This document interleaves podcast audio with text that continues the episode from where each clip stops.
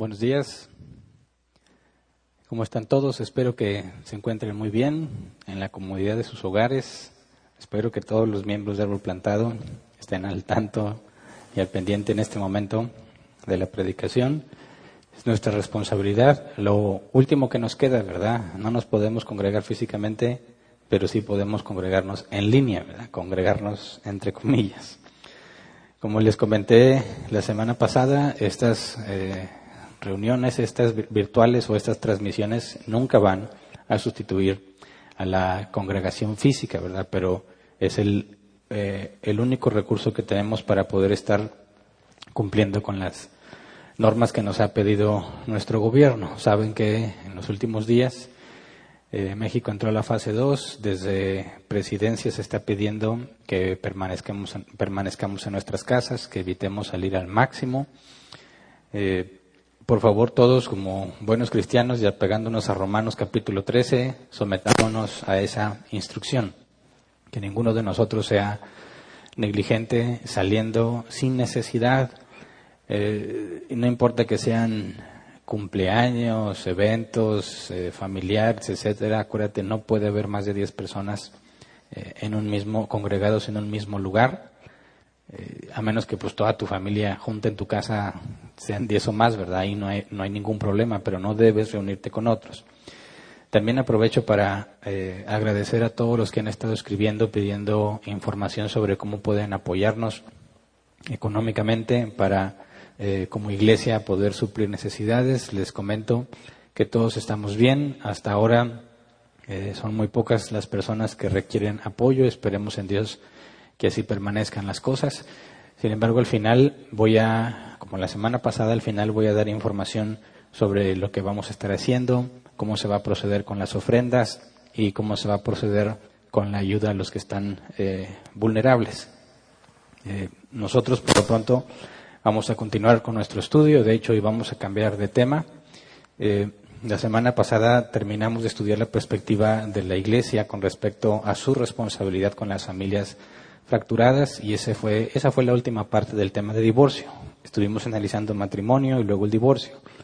Eh, fue la parte 7 y hasta ahí terminamos con ese tema. Eh, a partir de hoy vamos a empezar un subtema nuevo dentro de la serie de fundamentos. Y es que el pasado 22 de febrero anuncié en una junta de miembros de Árbol Plantado que iniciaríamos con el proceso de elección de nuevos ancianos después de terminar con el tema del matrimonio y el divorcio. Y bueno, ya terminamos el tema de matrimonio y divorcio, así que vamos a empezar a analizar ese proceso. Ahora, quiero aprovechar también para aclarar quién es un miembro de Árbol Plantado. Eh, he recibido también muchos mensajes de personas que están a la distancia, que nos ven por internet preguntando si ellos son miembros o no de Árbol Plantado. Así que necesito hacer esta distinción, ¿verdad? Eh, cuando hablamos de la membresía, ahí está la serie de fundamentos, específicamente estudiamos la membresía la, la iglesia. Dijimos que un miembro de la iglesia es una persona que se congrega físicamente en, en, el, en el, auditorio donde todos se reúnen. o sea, cada uno de nosotros formamos la iglesia de Cristo. El, auditorio o el lugar donde te reúnes no es la iglesia. Tendemos a llamar a la iglesia el lugar donde nos reunimos, pero bíblicamente hablando, nosotros somos la iglesia y no tiene nada que ver el lugar donde te reúnes. Pero cuando hablamos de que alguien es, o decimos que alguien es miembro de la iglesia, estamos hablando de un compromiso formal con la congregación local. Eh, es decir, te vas a estar congregando físicamente en ese lugar, vas a eh, respetar y reconocer la autoridad de los ancianos en la iglesia, la autoridad de la escritura, estás aceptando que vas a proceder eh, según el estándar bíblico, que vas a estar sujeto y vas a promover la disciplina bíblica como Jesús le enseñó, según corresponda, que vas a poner tus dones al servicio de los demás, que te comprometes económicamente con los eh, objetivos de, la iglesia y la congregación local, etcétera. Entonces, un miembro de la iglesia es aquel que ya hizo ese compromiso y aparte pasó por un pequeño curso de inducción a la doctrina fundamental de árbol plantar. Entonces, todas las personas que nos ven en cualquier parte del mundo, eh, no negamos que sean nuestros hermanos en Cristo pero no son miembros de AP en el sentido de que no están físicamente con nosotros y no han hecho ese compromiso con nosotros. Entonces, cuando hablo de los miembros de AP, me estoy refiriendo, en este caso, exclusivamente a las personas que físicamente se congregan, aunque ahorita ninguno aplica con congregarse físicamente, pero que habían hecho un compromiso con, con esta congregación. Entonces, el 22 de febrero pasado, de este mismo año, tuvimos una junta de miembros. Normalmente tenemos juntas cada dos meses. Y en esa junta informé a los miembros de AP que íbamos a iniciar con el proceso de elección de ancianos. Es decir, eh, vamos a empezar el día de hoy con el proceso de elección, pero lo voy a explicar por partes. No va a tomar varias semanas estar analizando este tema para poder hacerlo correctamente.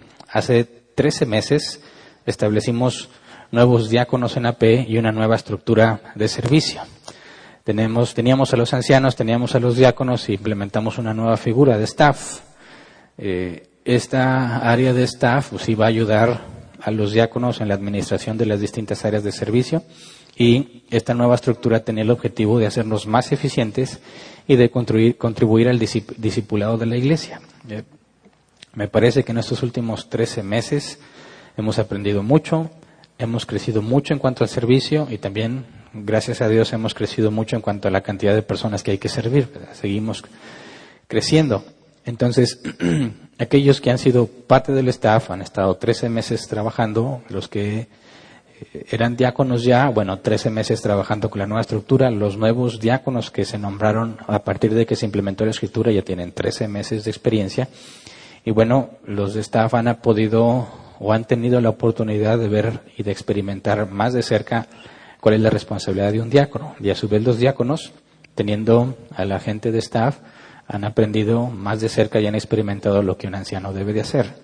Entonces me parece que estos tres meses nos han dado cierta madurez, cierto crecimiento en cuanto al servicio y podemos eh, estar listos para tomar la decisión de buscar y encontrar quiénes son los, las personas, los hombres que Dios está eh, poniendo como nuevos ancianos. Entonces, con el objetivo de cumplir con este proceso responsablemente, el proceso de la búsqueda y elección de ancianos, eh, acordamos que estudiaríamos de forma eh, profunda eh, el tema del gobierno de la Iglesia y los requisitos bíblicos para ser anciano.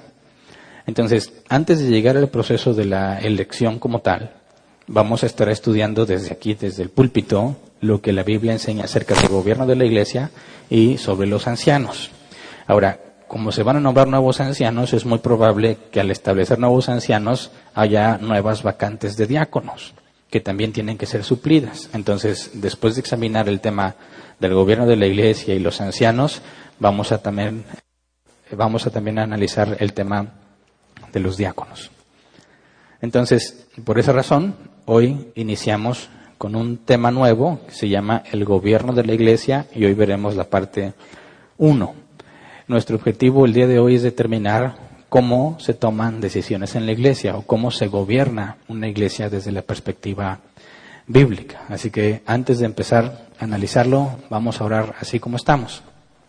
Señor, nos ponemos en tus manos una vez más para pedirte que nos guíes con tu palabra, que tu Espíritu Santo nos haga entender lo que dejaste escrito, lo que dejaste para nosotros de manera que podamos cumplir fielmente con tus instrucciones. Enséñanos a no introducir ideas a la Biblia, Señor, sino obtener nuestras ideas de la Biblia. Enséñanos a trabajar y servir, eh, servirnos unos a otros con amor, pero basado en lo que la Escritura dice. Líbranos, Padre, de doctrina de hombres que no tenga fundamento bíblico. Enséñanos a detectar, determinar, buscar y elegir a los que tú has elegido como nuevos ancianos. No queremos ser nosotros quienes los nombren, nosotros simplemente queremos encontrar la evidencia de aquellos a quienes tú has escogido para que sean ancianos. Gracias de antemano, Señor.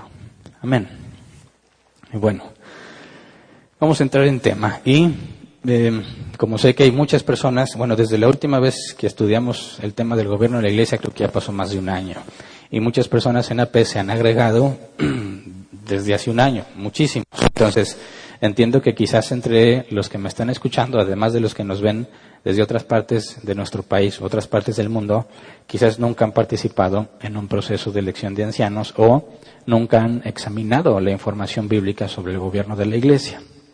Así que eh, voy a tratar de eh, abarcar lo que normalmente se hace en las iglesias y luego compararlo con lo que la Biblia dice para que de allí nosotros partamos para establecer lo que nosotros vamos a hacer como eh, iglesia que pretende ser bíblica. Cualquier iglesia cristiana, el hecho de decir que es cristiana se debe asumir que es bíblica. Y aunque todas las iglesias aseguran ser bíblicas, en la práctica lo niegan con los hechos.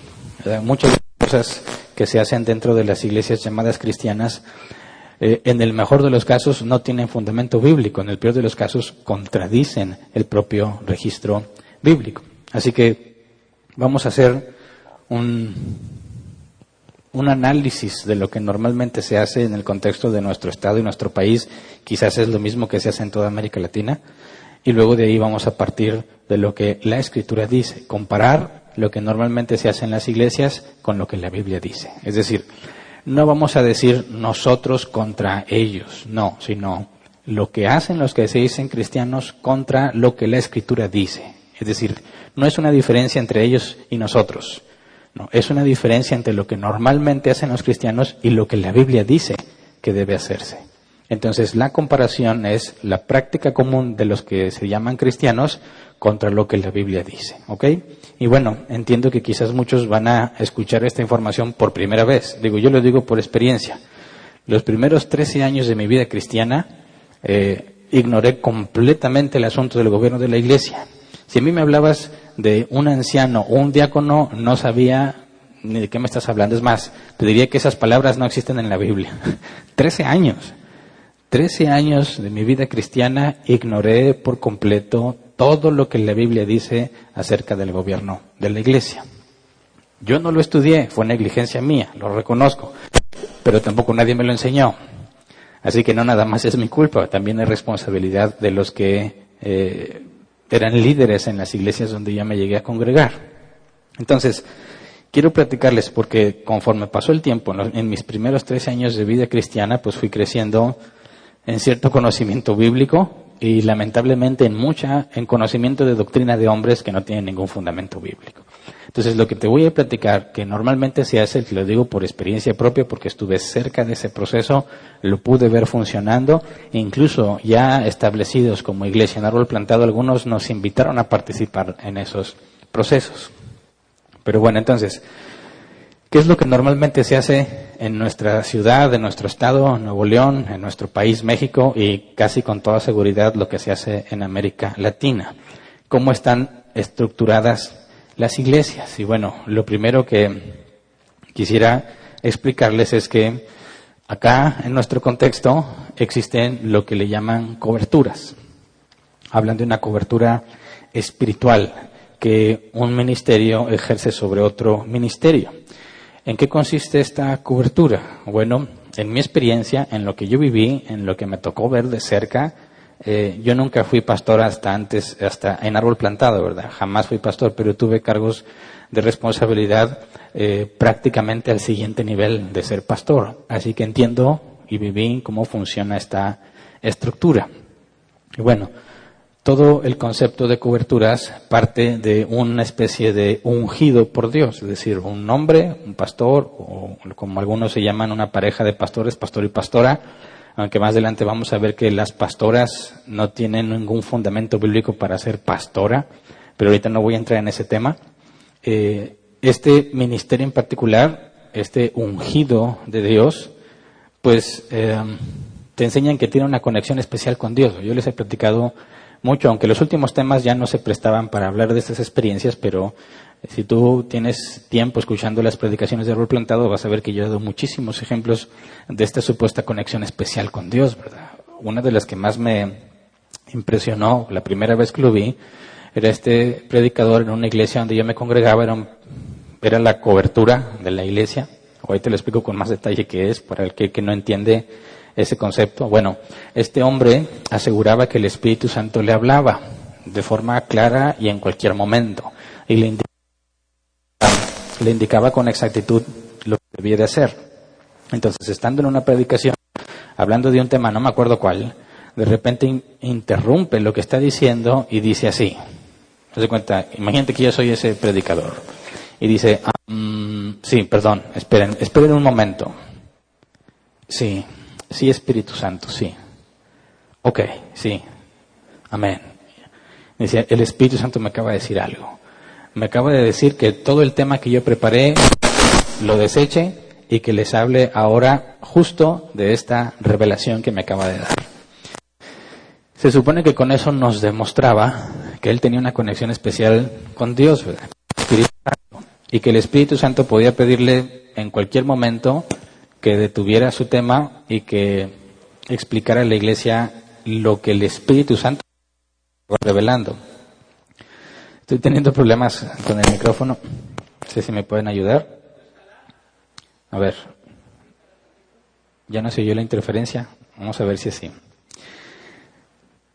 Eh, les comentaba, este pastor hace la interrupción, nos comunica el mensaje especial que tenía de parte de Dios y normalmente ese mensaje especial era específico. Decía, a mí me Dios, el Espíritu Santo me está diciendo que tú, y agarraba a alguien de la audiencia, que tú, Dios te dice, el Espíritu Santo te dice así, te voy a preparar, he visto cuánto sufres, voy a llevarte a las naciones, hay una bendición que viene para ti, vas a ser mi instrumento escogido, etcétera, etcétera.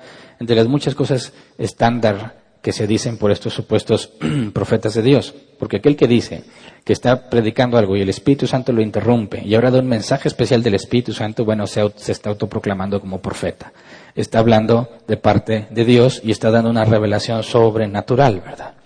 Entonces, estos hombres que llegaban a las congregaciones y a todos nos apantallaban, ¿verdad? Nos quedábamos impresionados por la tremenda conexión espiritual que tenían con Dios. Bueno, estos hombres aseguraban que cuando ellos oraban, Dios contestaba sus oraciones de una manera especial y particular.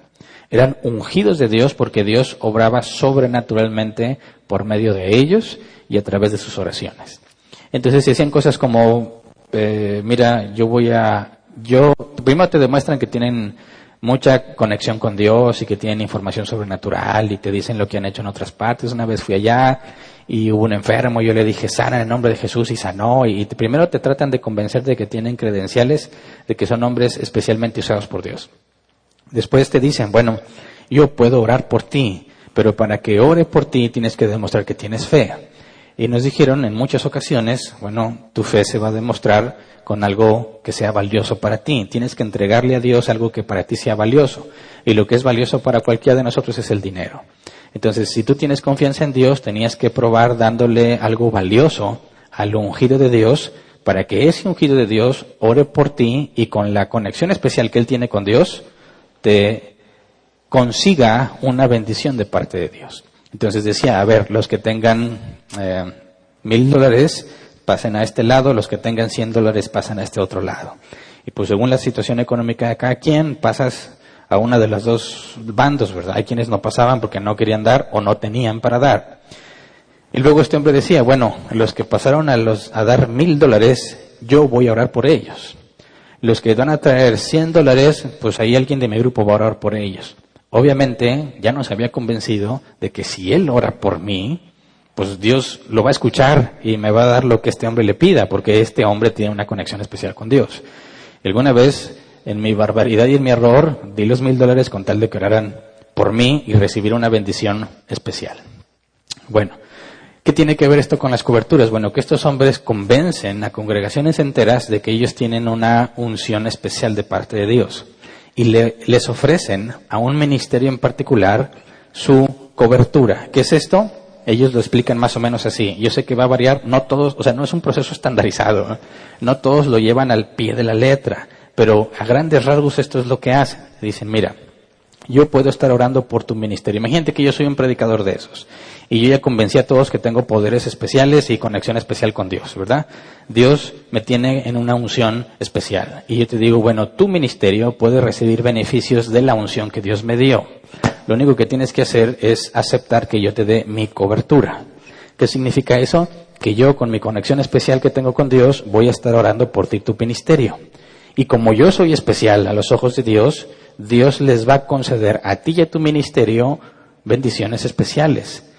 Tú no, tú no las conseguirías por ti mismo, porque tú no tienes la unción que yo tengo. Pero si con mi unción yo pido a Dios por ti, Dios te las va a dar. Así que vas a salir beneficiado. Esa es la base del concepto de las coberturas. Un ungido de Dios que le va a pedir a Dios protección, bendición, eh, abundancia, provisión, etcétera, por un hombre que es un pastor y por todo su ministerio. Y aquellos que quieran que este ungido de Dios les dé esa especie de cobertura, pues no la van a obtener gratis, ¿verdad? Porque se tiene que honrar al hombre de Dios. A mí me dijeron un principio, la unción que honras es la unción que recibes. No es bíblico, ¿eh? pero así me lo enseñaron. La unción que honras es la unción que recibes. Entonces tú puedes decir, bueno, yo necesito que alguien me dé cobertura. Ahí hay un ungido de Dios que echa fuera demonios. Ahí hay un ungido de Dios que hace llover oro. Ahí hay otro ungido de Dios que empasta las muelas. Bueno, la unción que yo honro es la que voy a recibir. Yo podría decir, bueno, pues yo quiero honrar pues al que saca demonios, porque pues a mí me gusta más y yo quiero que Dios me use echando fuera demonios.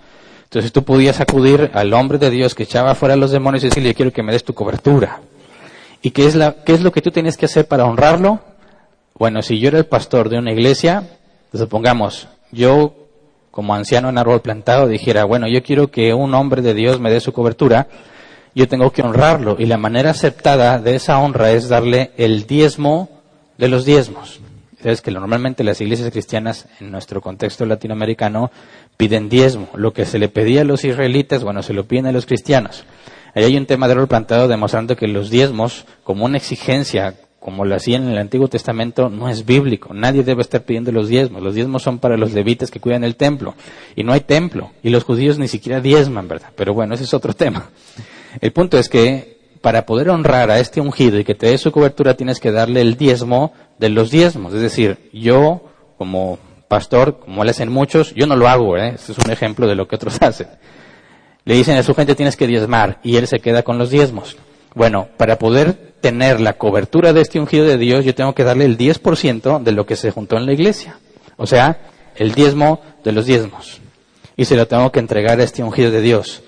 ¿Qué recibo yo a cambio? Bueno, Él va a orar por mí. Él me va a aconsejar, va a ser mi padre espiritual.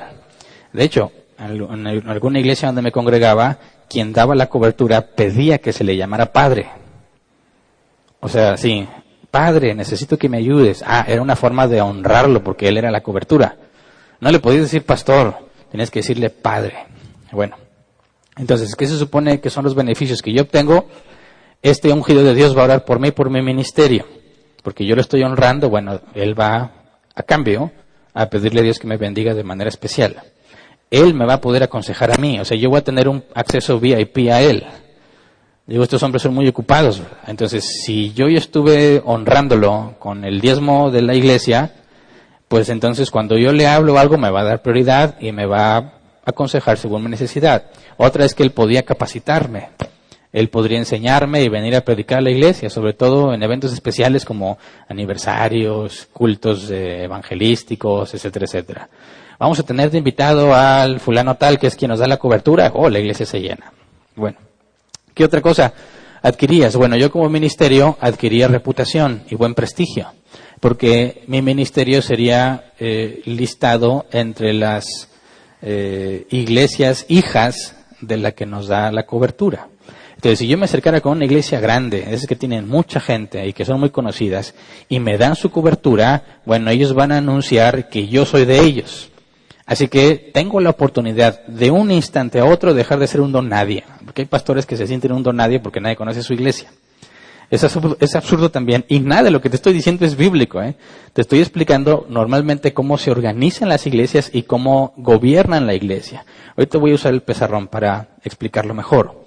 Pero entonces, tú vas a tener este beneficio, recibes el prestigio del ministerio que te da la cobertura, recibes las oraciones especiales del ungido de Dios, tienes acceso VIP a él, puede venir a predicar a tu congregación en eventos especiales, en cuestión de cursos y todo eso. Y eh, lo único que tienes que hacer es darle el diezmo de lo que, la, lo que la iglesia junte.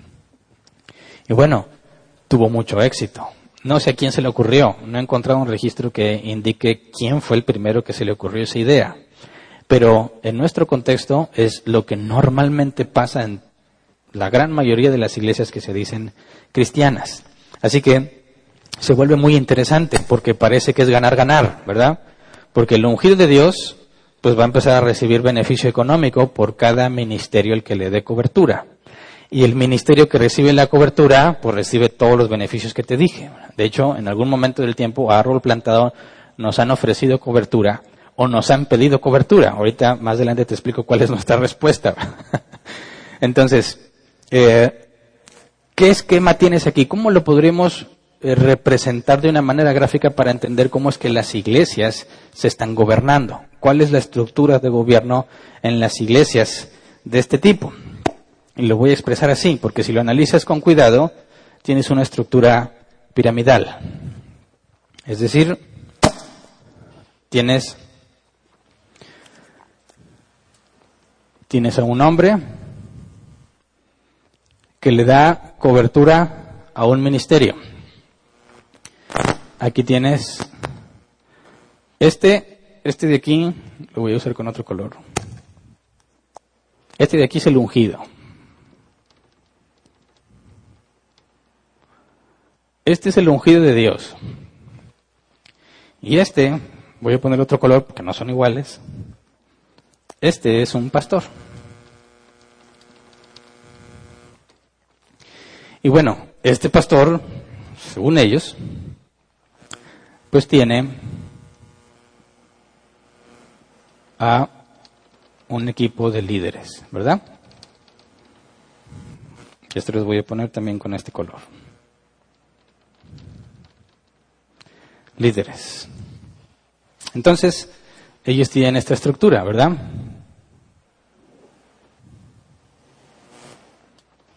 tiene una pirámide. Los líderes, voy a ponerle un escalón más para dejarlo, tratar de dejarlo un poco más en claro. Porque después de los líderes tienes,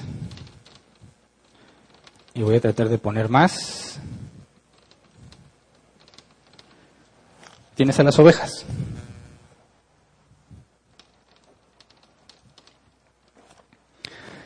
Ahora, las ovejas entregan dinero al pastor, ¿verdad? Y el pastor, a su vez, entrega dinero al ungido. Supuestamente el ungido ora por el pastor, por sus líderes y por sus ovejas. Y se benefician. Este es un esquema piramidal. Ahora, ¿qué pasa con estos hombres. El ungido especial y el pastor. Eh, a mí me enseñaron una regla que tampoco es bíblica, pero que normalmente se aplica y es muy común. Este es un pastor porque tiene sus líderes y a sus ovejas, ¿verdad? Pero este ungido es un pastor de pastor, ¿verdad? Y lo que normalmente sucede es que no nada más le dan cobertura a un pastor, también le dan cobertura a otro y más pastores.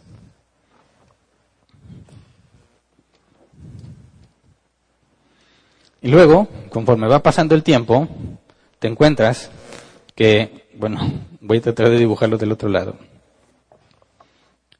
que este pastor de aquí, a su vez,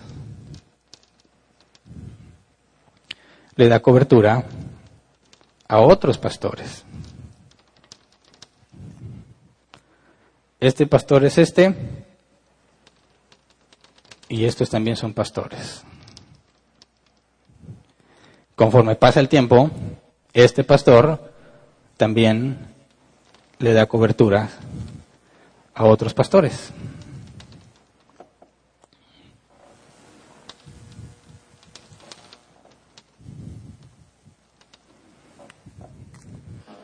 Ahora, no sé si puedes ver con claridad cómo está el efecto piramidal.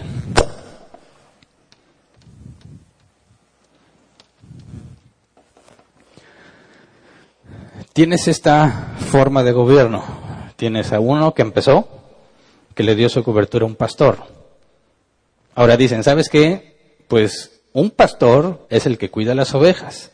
Pero ¿cómo le llamas a un pastor que cuida a otros pastores?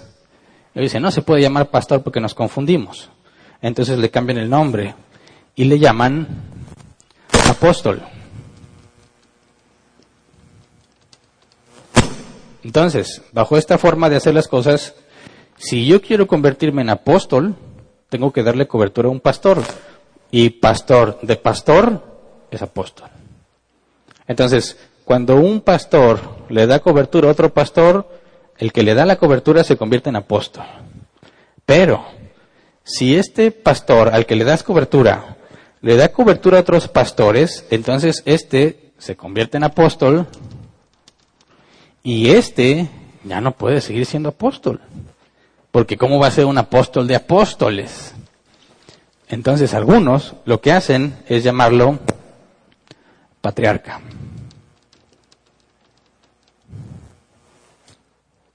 Ahora, ¿te das cuenta de la cantidad de dinero que fluye? Las ovejas le dan a su pastor, su pastor le da la cobertura. Pero si él tiene pastores y ese tiene pastores, bueno, este de aquí le da su diezmo a este.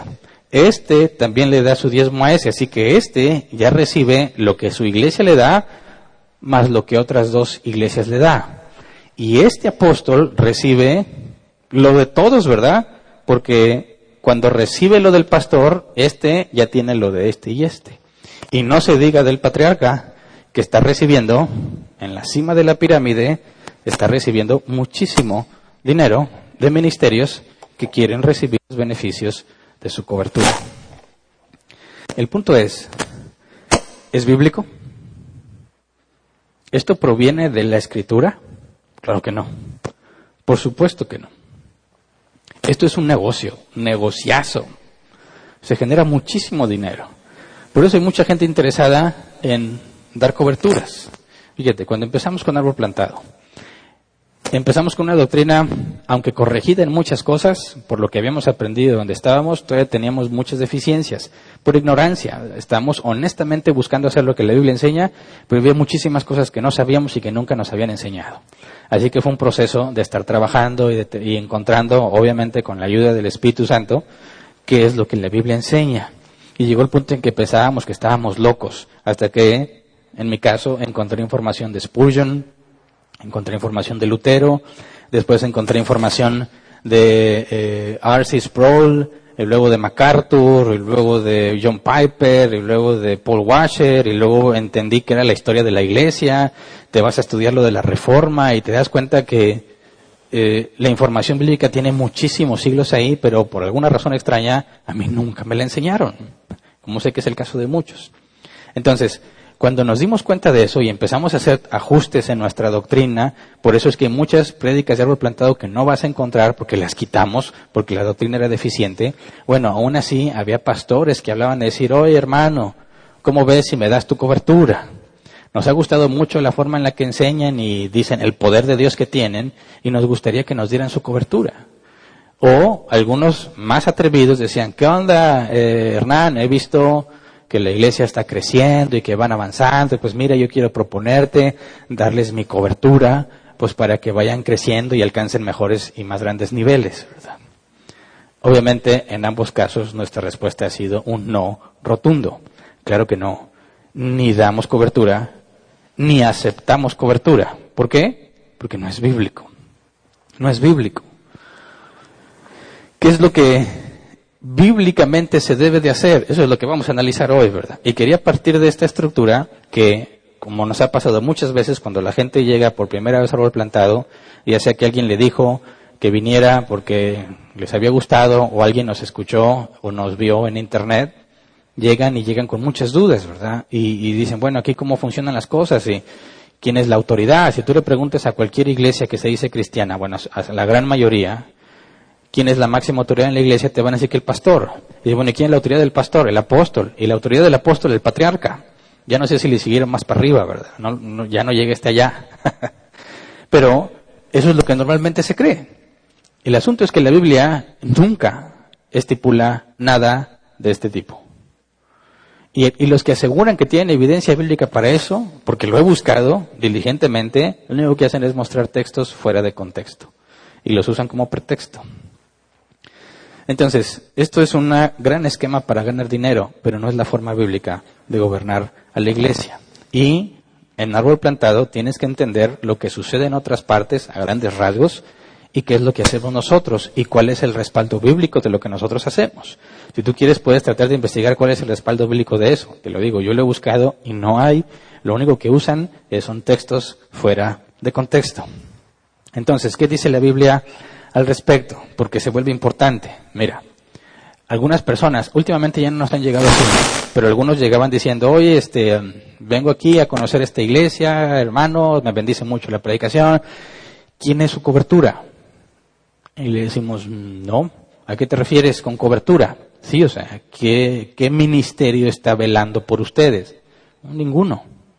Y algunos se espantaban. ¿Cómo que no tienes cobertura? No, o sea, nuestra cobertura es Dios. No, no, no, yo estoy hablando de, qué ministerio, qué pastor te está dando cobertura. Ninguno. Y algunos se espantaron y jamás regresaron, ¿verdad? Otros pues les dio curiosidad de investigar más el asunto. La mayoría ya no regresó. Porque incluso yo lo he visto en internet. Estas iglesias que están bajo la estructura de coberturas, lo voy a poner aquí por si alguien encuentra el video y no sabe qué es. Coberturas, entre comillas. Vamos a demostrar que ningún hombre puede darle cobertura a otro en el sentido espiritual. Bueno, estos hombres dicen, aguas con las iglesias que no tienen cobertura, son un peligro, nadie las vigila, nadie las supervisa, son sectas peligrosas.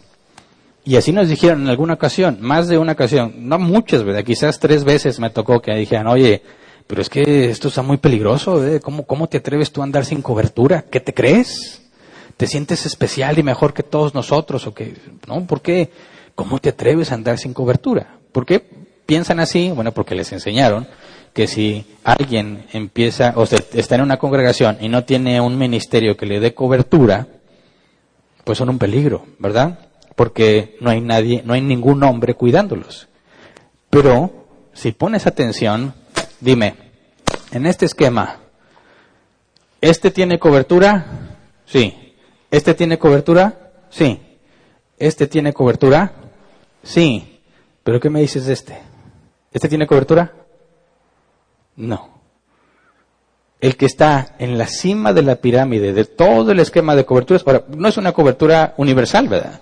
Esto no aplica una cobertura para todas las iglesias cristianas, no. Cada grupo, cada eh, denominación, algunos ni siquiera son denominacionales, simplemente se asociaron para trabajar juntos y crean su sistema de coberturas. Otra iglesia que tiene otro nombre y empiezan por su lado, ellos tienen su propio sistema de coberturas. Es decir, todas las coberturas que existen hasta ahorita, todas llegan a un punto en el que el que empezó, el que está mero arriba, no tiene cobertura. Entonces, fíjate, dicen, la iglesia que no tenga cobertura es un peligro, porque no hay ningún ministerio supervisándola. Bueno, por su propia lógica, ellos se desacreditan a sí mismos. Porque todos los que piensan que tienen cobertura realmente vienen de uno que no la tiene. ¿Verdad? Todos esos que tienen cobertura y se sienten seguros, se las está dando uno que no tiene cobertura. Y si dicen que no puedes confiar en las iglesias que no tienen cobertura, ellos mismos se están autorrefutando, ¿verdad? No tiene ningún sentido. Entonces, vamos a la escritura. Basta de toda esta doctrina que no tiene nada bíblico vamos a la escritura, ¿podemos encontrar en la Biblia la forma en la que la iglesia debe ser gobernada? ¿Cómo se toman las decisiones? Claro que sí, hay muchísima información bíblica. No la voy a ver toda hoy, por eso nos vamos a ir por partes. Pero eh, entiendo, porque es mi experiencia en mis primeros tres años de cristiano, tengo 22, si no me equivoco, en mis primeros 13 años, pues si alguien me dijera gobierno de la iglesia, yo le digo eso. ¿Quién es la máxima autoridad en la iglesia? El pastor. Todos hacemos lo que el pastor diga. Oye, pero el pastor no tiene una cobertura. Sí, el apóstol, el pastor, apóstol mata pastor, lo que el apóstol diga. Y si ese apóstol tiene cobertura, patriarca, patriarca mata, mata apóstol y mata pastor y mata líderes y todo. Prácticamente encuentras que es una especie de papado, ¿verdad? Es como si fuera el papa de un grupo de iglesias protestantes. Es irónico que se digan protestantes y tienen este mismo esquema. Y por eso es normal ver que año con año, cuando se acerca el cambio de año, dicen ya viene la palabra profética de este año, que normalmente lo da el que está en la cima de la pirámide que supuestamente va y se encierra en algún lugar privado y está ahí orando y ayunando para que Dios le dé una revelación fresca para el año que viene, y pasa y la comunica a todos aquellos a los que les dan cobertura. Eso tampoco es bíblico. Pero entiendo que muchos así fueron instruidos cuando llegaban a la iglesia cristiana y se sorprenden que haya iglesias cristianas que no se comporten así o no tengan esta estructura. Por eso, para efectos, a mí lo que más me importa ahorita aunque obviamente me interesa que toda persona que escuche este video entienda que eso no es bíblico, a mí lo que más me preocupa ahorita es los que vamos a tomar la decisión para los nuevos ancianos, que entiendan por qué hacemos lo que hacemos, ¿verdad? Acuérdate, en Árbol Plantado tenemos objetivos claros. Tenemos que saber qué creemos, por qué lo creemos, cómo lo aplicas en tu vida y cómo se lo enseñas a otros. Entonces, los que vamos a entrar, esta congregación, parte de la Iglesia Universal de Cristo. Hay una sola iglesia, una sola iglesia, la conforman todos los nacidos de nuevo, sin importar en qué parte del mundo están. Pero cuando hablamos de la iglesia árbol plantado, estamos diciendo que esa partecita del cuerpo de Cristo, esa parte de la iglesia universal que se congrega físicamente en un lugar, bueno, le llamamos la iglesia árbol plantado, como Pablo habla de la iglesia en Corinto, la iglesia en Éfeso, en Esmirna, etcétera, etcétera. Bueno, la iglesia es universal, es una sola iglesia, no está subdividida físicamente, geográficamente nos reunimos de forma separada, obviamente. Y entonces, estos que están en la congregación de árbol plantado, bueno, tenemos que entender qué hacemos, por qué lo hacemos, cómo lo aplicamos, cómo lo enseñamos a otros a la luz de lo que la gran mayoría está haciendo. Entonces, primero, bíblicamente hablando, ¿quién es, quién es la cabeza de la iglesia? Cristo, Efesios 1.22. Dice, Dios sometió todas las cosas al dominio de Cristo y lo dio como cabeza de todo a la iglesia. Fíjate bien, yo sé que todas las iglesias, aunque tengan esta estructura, aseguran que la cabeza es Cristo, pero en la práctica lo niegan. ¿Por qué? Porque ¿cómo es que Cristo da las órdenes? ¿Cómo es que Cristo marca la dirección? Si estamos diciendo que Cristo es la cabeza, las decisiones que se toman en la iglesia tienen que venir de Cristo. ¿Cómo le hacemos? Mira, Efesios 4:15. Más bien, al vivir la verdad con amor, creceremos hasta ser en todo como aquel que es la cabeza, es decir, Cristo. Entonces, si Cristo es la cabeza de la iglesia, Él es el que da las órdenes. Él es el que dice qué se debe de hacer, qué no se debe de hacer, cómo debe de hacerse. Es Cristo que lo da.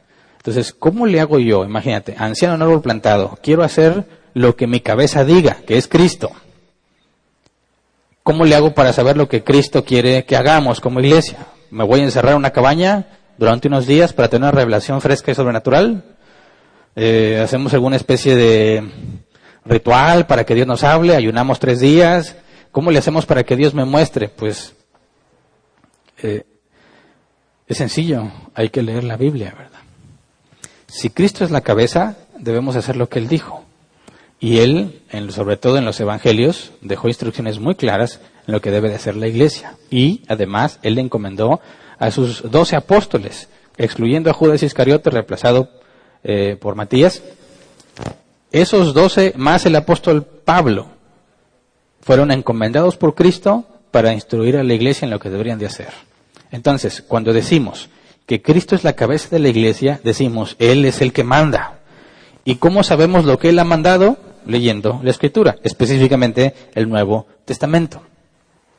Oye, pero es muy poquito lo de los evangelios, lo que nos dijo sobre Jesús, sí, pero Jesús encomendó a sus apóstoles. Y cuando digo apóstoles no estoy hablando de estos, el que se denomina apóstol porque quiso, no, el que tiene las señales de un apóstol. El apóstol Pablo dijo, milagros, señales, tuvo que haber sido nombrado por el propio Jesús. En el caso de los doce tuvo que estar con el ministerio terrenal, de, eh, con Cristo en su ministerio terrenal. En el caso de Pablo, Jesús mismo se lo, lo, encomendó a Pablo y le dio evidencia con el poder y las señales de un verdadero apóstol que él hacía donde quiera que iba. Cualquiera que se autodenomine apóstol tiene que hacer las señales que Pablo hacía, ¿verdad? Y ninguno las hace. Entonces, los apóstoles de ahora no existen, pero no es el tema. Estoy diciendo que Cristo es la cabeza y Cristo gobierna con su palabra. Y la obtenemos de los evangelios, en la enseñanza directa de Jesús, o lo que sus apóstoles enseñaron. Por ejemplo, Efesios 2, 19 al 20. Dice, por lo tanto, ustedes ya no son extraños ni extranjeros, sino conciudadanos de los santos y miembros de la familia de Dios, edificados sobre el fundamento de los apóstoles y los profetas, siendo Cristo Jesús mismo la piedra angular. Apóstoles y profetas. Más adelante profundizamos en eso. Ahorita me interesa es que estamos fundamentados entre los apóstoles, Cristo es la piedra angular. Cristo encomendó a los apóstoles para dar instrucción a la iglesia. El Nuevo Testamento nos registra esa instrucción. Eh, primera de Corintios 7, 17. Palabras de Pablo. Dice, en cualquier caso, cada uno debe vivir conforme a la condición que el Señor le asignó y a la cual Dios lo ha llamado. Esta es la norma que establezco en todas las iglesias. Fíjate bien la autoridad que usa Pablo. Está diciendo a las iglesias qué es lo que deben de hacer por norma. ¿Por qué? Porque Jesús le dio esa autoridad. Solamente a sus apóstoles. Ningún otro. Si alguien más tuviera la misma autoridad que ellos, lo que él diga tendríamos que agregarlo a la Biblia. ¿Te parece?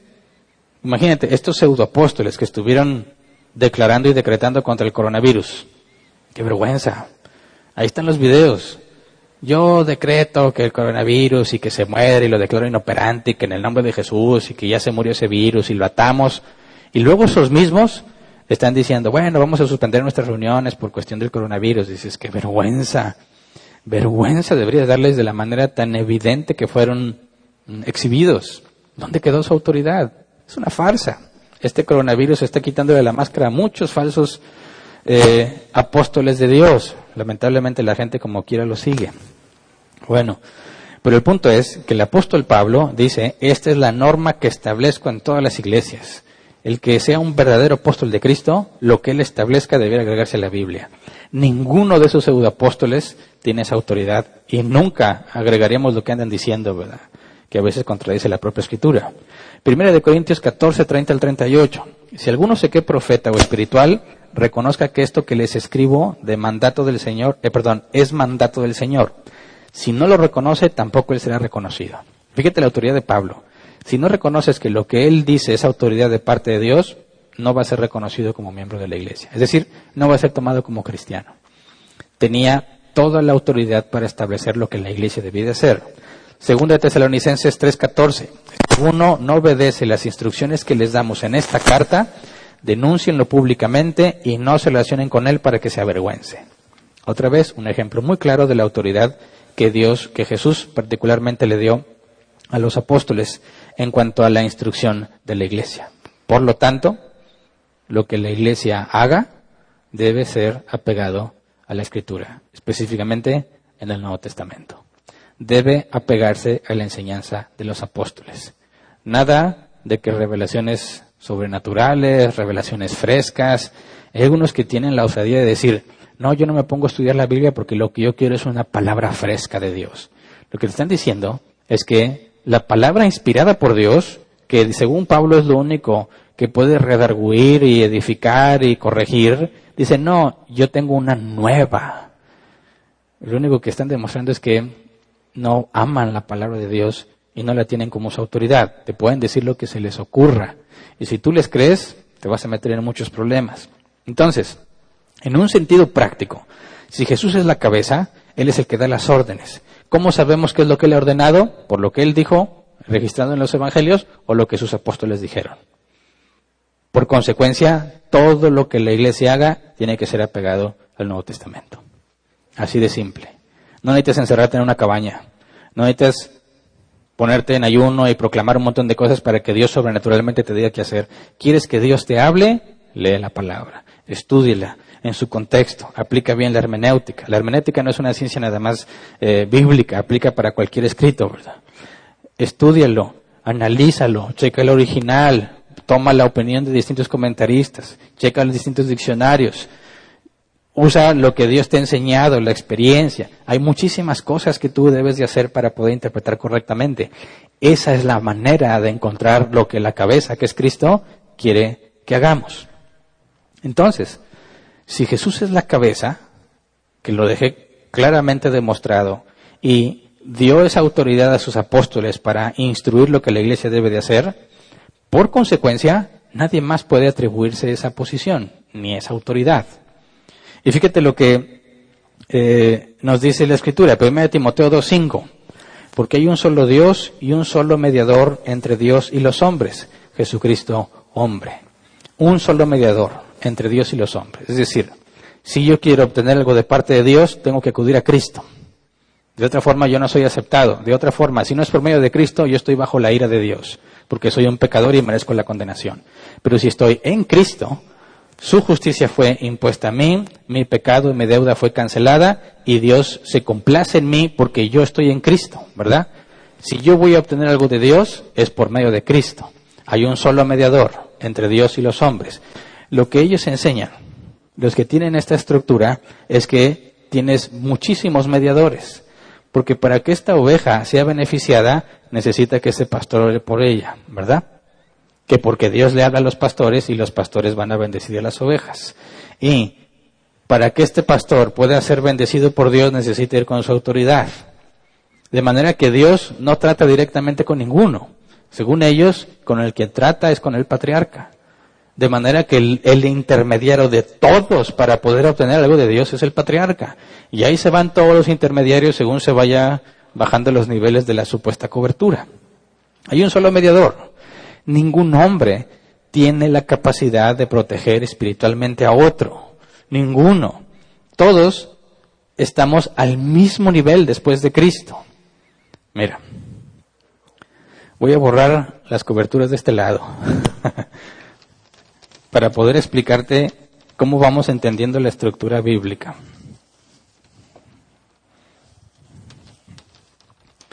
Si Cristo es la cabeza,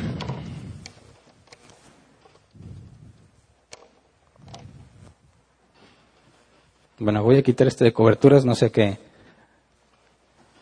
Bueno, lo voy a mover de aquí nada más. Voy a ponerlo acá.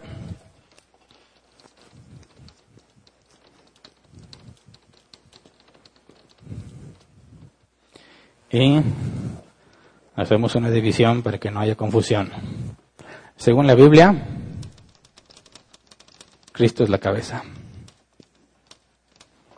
¿Quién sigue después de ahí? ¿O cómo entendemos eso? Fíjate lo que dice Mateo 23, 8 al 11. Mateo 23, 8 al 11. Pero no permitan que ustedes se les llame rabí, porque tienen un solo maestro, y todos ustedes son hermanos. Y no llamen padre a nadie en la tierra porque ustedes tienen un solo padre y Él está en el cielo. Ni permitan que los llamen maestro porque tienen un solo maestro, el Cristo. Ahora, es asombroso que algunos que dan cobertura le pidan a la gente que les llamen padres, cuando aquí dice claramente que no le llames padre a nadie. Ahora, hay que ver su contexto. Si yo a mi papá le digo padre, no estoy cometiendo este error, ¿verdad? Aquí está hablando algo en el sentido espiritual. Cuando tú le dices padre a alguien que no es tu padre biológico o no es tu padre adoptivo, y le llamas padre en un sentido espiritual, lo estás convirtiendo en un mediador entre Dios y tú. Fíjate bien, dice, ninguno debe llamarse, permitir que le llamen rabí o llamarse rabí. Ninguno debe dejar que le llamen maestro o sentirse el maestro, ni el padre. ¿Por qué? Porque todos son hermanos, todos son iguales y todos tenemos un solo maestro, que es Cristo. Entonces, después de Cristo, no hay ninguna pirámide. Estamos todos al mismo nivel. Absolutamente todos los hijos de Dios están al mismo nivel. Todos podemos ir directamente con Cristo por medio del Espíritu Santo. Estoy hablando de los hijos de Dios. Único Dios es aquel que tiene el Espíritu Santo como garantía de la promesa. ¿Verdad? Todos los hijos de Dios pueden ir directo al Padre. ¿Por qué? Pues porque están en Cristo y el Espíritu Santo en ellos, dice el apóstol Pablo, intercede por nosotros. Nosotros no sabemos qué hemos de pedir, lo que conviene, pero Él sí. Entonces, ninguno necesita un intermediario o alguna especie de cobertura espiritual para obtener algo de Dios. Todos podemos ir directamente. El apóstol Juan nos dice en su carta, podemos entrar confiadamente al trono de la gracia. Entonces, no hay ninguna pirámide en el esquema bíblico. Después de Cristo, todos, todos estamos al mismo nivel. Todos. Nadie tiene acceso especial a Cristo, nadie tiene acceso VIP a Cristo, porque todos somos uno en Cristo. Olvídate de tratar de poner esto en algún esquema bíblico. No tiene ningún sentido. Yo no necesito que un hombre ungido le pida a Dios cosas para que me las dé. La escritura dice que lo que yo le pida a Dios y sea conforme a su voluntad me será hecho. En ningún momento dijo, vayan todos con Pablo y pídanle a Pablo para que yo se los dé. ¿Verdad? Hay un solo mediador entre Dios y los hombres. Ningún hombre puede darte cobertura espiritual. Entonces, todos estamos al mismo nivel después de Cristo, ¿verdad? Pero no a todos nos ha dado la misma responsabilidad. Y esto hay que dejarlo muy claro.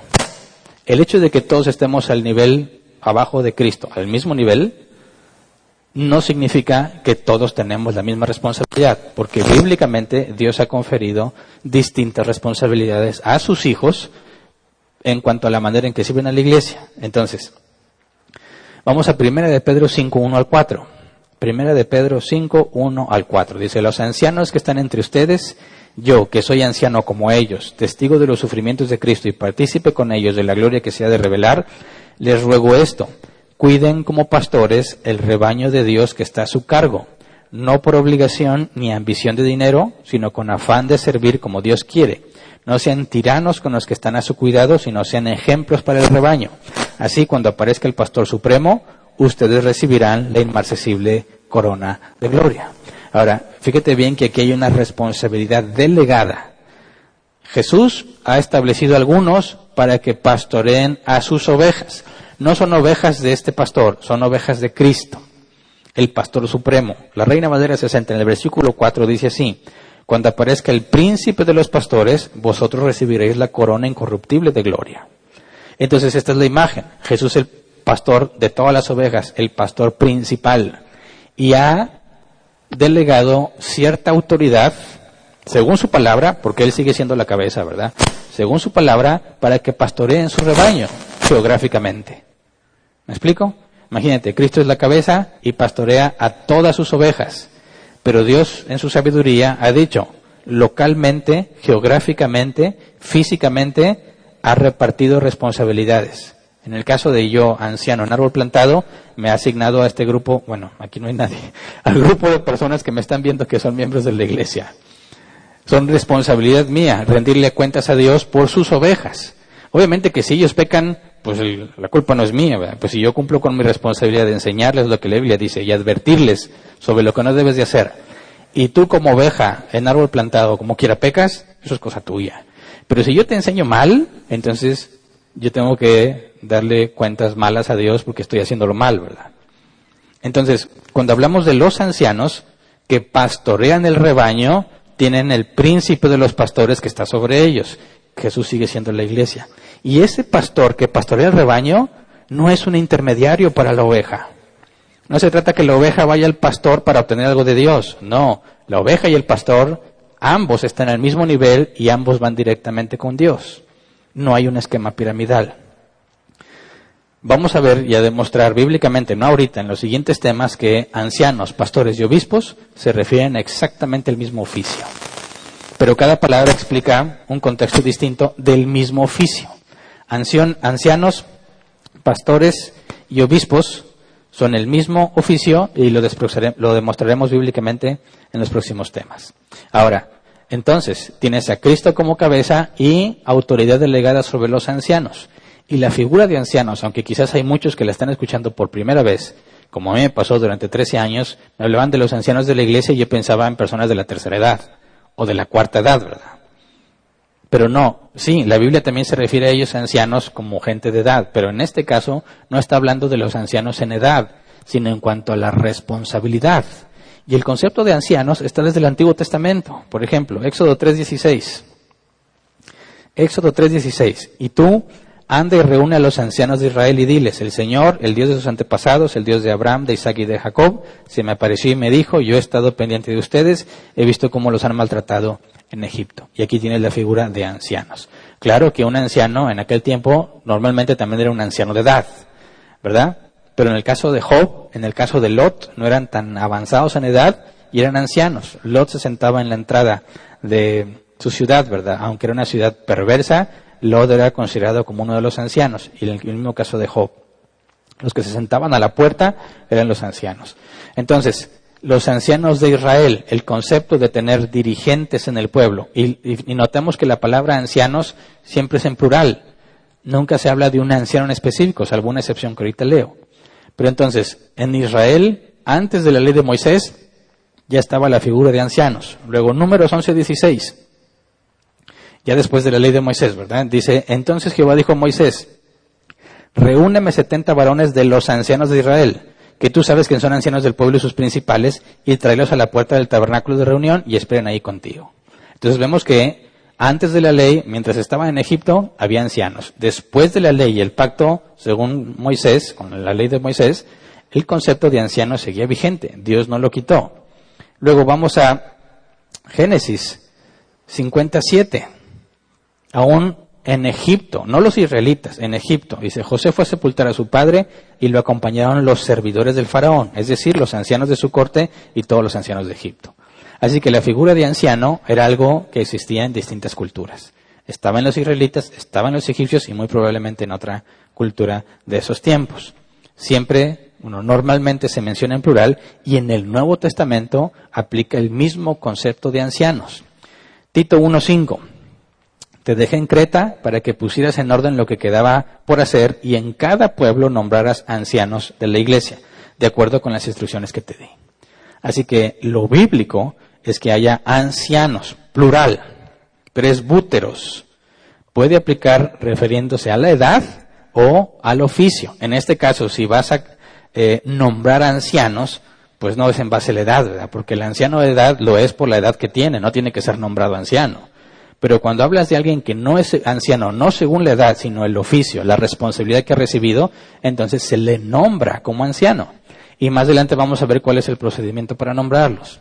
Lo que quiero demostrar ahorita es que el concepto de ancianos desde el Israel, antes de la ley de Moisés, después de la, ley de Moisés y luego en el nuevo pacto, los ancianos sigue siendo una figura vigente, válida y permitida, en este caso instituida por Dios para la iglesia. Luego vamos a ver que Pablo y Bernabé hicieron lo mismo en Hechos 14, 21, 23. Hechos 14, 21, 23. Después de anunciar las buenas nuevas en aquella ciudad y de ser muchos discípulos, Pablo y Bernabé regresaron a Listra, a Iconio y Antioquía, fortaleciendo a los discípulos y animándolos a perseverar en la fe. Es necesario pasar por muchas dificultades para entrar en el reino de Dios, les decían. En cada iglesia nombraron ancianos y con oración y ayuno los encomendaron al Señor a quien habían creído. Entonces, Pablo instruyó a Tito, también a Timoteo que estableciera ancianos. Pablo y Bernabé establecían ancianos. ¿Por qué dicen cada ciudad? Bueno, pues porque normalmente había una iglesia por ciudad, ¿verdad? Ahorita hay muchísimas iglesias aquí en Nuevo León, ¿verdad? Y algunos, me acuerdo en son de broma, dicen hay más iglesias que puestos de tacos. A veces en una misma calle ves hasta tres iglesias, así una frente a la otra. ¿Realmente tiene sentido? No lo sé, no creo, ¿verdad? Pero en aquellos tiempos como se trataba de extender el Evangelio, iban a una ciudad y ahí se establecía una iglesia. Y ya, era una sola iglesia por ciudad. Por eso se establecían ancianos en cada ciudad, porque era una iglesia por ciudad. Luego, Pedro nos demuestra que él sabía, además de que Pablo y Bernabé nombraban ancianos, Pablo sabe que todas las iglesias a las que él se dirige tienen ancianos. Primera de Pedro 1.1 dice, Pedro, apóstol de Jesucristo a los elegidos, extranjeros dispersos por el Ponto, Galacia, Capadocia, Asia y Bitinia. Fíjate bien, está hablando de una gran área. Y luego vamos al capítulo 5, versículo 1. Dice, a los ancianos que están entre ustedes, yo que soy anciano como ellos, testigos de los sufrimientos de Cristo, y partícipe con ellos de la gloria que se ha de revelar, les ruego esto. Y ya lo leímos, ¿verdad? Pero fíjate bien, de toda esa región, de las iglesias de toda esa región, dice, a los ancianos que están entre ustedes. Así que, claro que el concepto de ancianos es algo bien establecido bíblicamente en el Antiguo Testamento y en el Nuevo Testamento. Y la forma correcta de gobierno en una iglesia que se diga cristiana, que se diga bíblica, es que tiene que haber una pluralidad de ancianos, tiene que ser más de uno. Hay muchos beneficios en eso que no voy a tocar ahorita porque lo vamos a ver en un tema un poco más adelante. Pero estos ancianos, bueno, a estos ancianos se les debe obediencia. Hebreos 13, 17. Hebreos 13, 17. Obedezcan a sus dirigentes y sométanse a ellos, pues cuidan de ustedes como quienes tienen que rendir cuentas. obedézcalos a fin de que ellos cumplan su tarea con alegría y sin quejarse, pues el quejarse no les trae ningún provecho. Entonces sí, a los dirigentes, a los ancianos, obispos o pastores, que es el mismo oficio, se les debe obediencia. ¿Por qué? Dice, obedézcalos a fin de que ellos cumplan su tarea con alegría y sin quejarse, porque el quejarse no les trae ningún provecho. No están diciendo que son mayores que tú o que ellos están más cerca de Dios o que por medio de ellos vas a obtener bendiciones especiales de parte de Dios. No, dice, hazles caso para que hagan su trabajo bien, ¿verdad? A gusto, sin quejas, que no estén quejándose de ti y que no quieres hacer lo que ellos te piden. Ahora, la autoridad que ellos tienen no es en cualquier cosa, se limita a la autoridad de la cabeza, que es Cristo. Es decir, un anciano tiene autoridad solamente la que la palabra de Dios le da. Yo no tengo por qué meterme en la vida de la gente, ¿verdad? Oye, ¿tú por qué? ¿Por qué hiciste eso? Mira, a menos que sea un pecado bíblico, yo tengo la responsabilidad de confrontarte con ese pecado. Y no nada más yo, cualquier hermano en Cristo, según Mateo 18, 15 el 17. Pero si tú hiciste algo, otra cosa, yo no tengo por qué meterme en tu vida, a menos que sea en términos bíblicos. La autoridad que un anciano tiene está delimitada por la Escritura.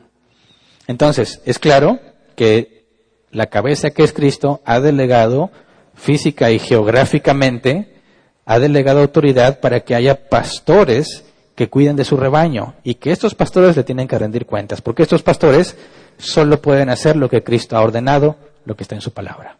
Ningún pastor, ningún obispo, ningún anciano puede ir más allá de lo que está escrito. Tiene que limitarse a lo que la palabra dice o lo que se deduce de la palabra correctamente. Ahora, entiendo que muchas de las iglesias denominadas cristianas desconocen el término del concepto de anciano también otros de diáconos, no saben, vamos a ver más delante de los diáconos. Y es común que esas congregaciones tengan un solo hombre como máxima autoridad. Pregunta a alguien en su iglesia, ¿quién es la máxima autoridad en tu iglesia? Te dicen el pastor. Y si están las coberturas, pues ya sabes cómo lo explican, ¿verdad? Pero eso no es correcto. En ningún momento la Biblia determina que un solo hombre gobierne la iglesia.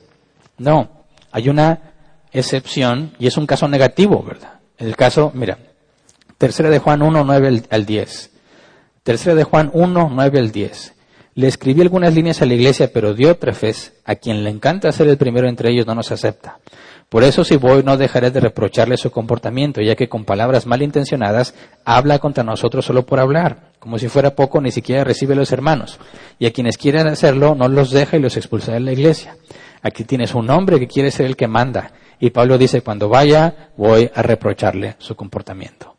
No debe de ser así tiene que haber una pluralidad de ancianos. Reconocemos que cuando una iglesia está empezando, imagínate que hay cuatro personas y el que empezó a enseñarles, pues no vas a tener una pluralidad de ancianos ahí porque para empezar, los cuatro que están ahí son nuevos y no saben nada. Y uno de los requisitos para ser anciano es que no sea un neófito. Lo vamos a ver más adelante. Entonces, si yo hiciera un grupo de estudio y hay cuatro personas nuevas que no conocen, o viajan en el cristianismo pero con doctrina errada, pues ninguno de ellos califica para ser anciano. Entonces yo sería el único anciano ahí. Pero eso es algo temporal, porque conforme vayan creciendo, la gente se va a tener que ir preparando y se van a tener que nombrar más ancianos. Lo normal es que esa iglesia crezca. Por eso, aunque Pablo iba y fundaba las iglesias, él hacía la labor de anciano junto con Timoteo y con Tito. Y después cuando se movía en otra ciudad, a veces la iglesia se quedaba sola. Y luego Pablo mandaba a Tito o a Timoteo para que estableciera ancianos. Así que es probable que durante un tiempo una iglesia cristiana tenga un solo anciano. ¿Por qué? Porque son muy pocos y apenas están madurando. O están maduros, pero pues nomás son tres. Y dices, bueno, vamos a tener una prioridad de ancianos. ¿Cómo le hacemos si dos somos ancianos y uno no? No tiene sentido.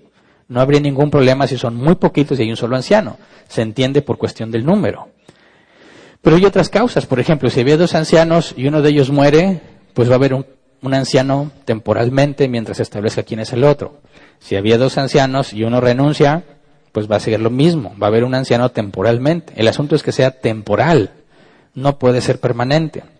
Y la gran mayoría de las iglesias establecen a un pastor y ese se queda con la autoridad máxima y no va de acuerdo a la escritura.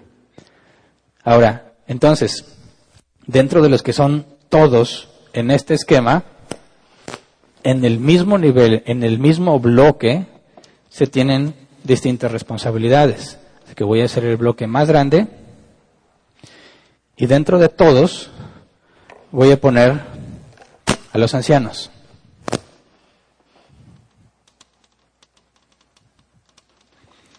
Pero no solo los ancianos tienen una autoridad que ejercer.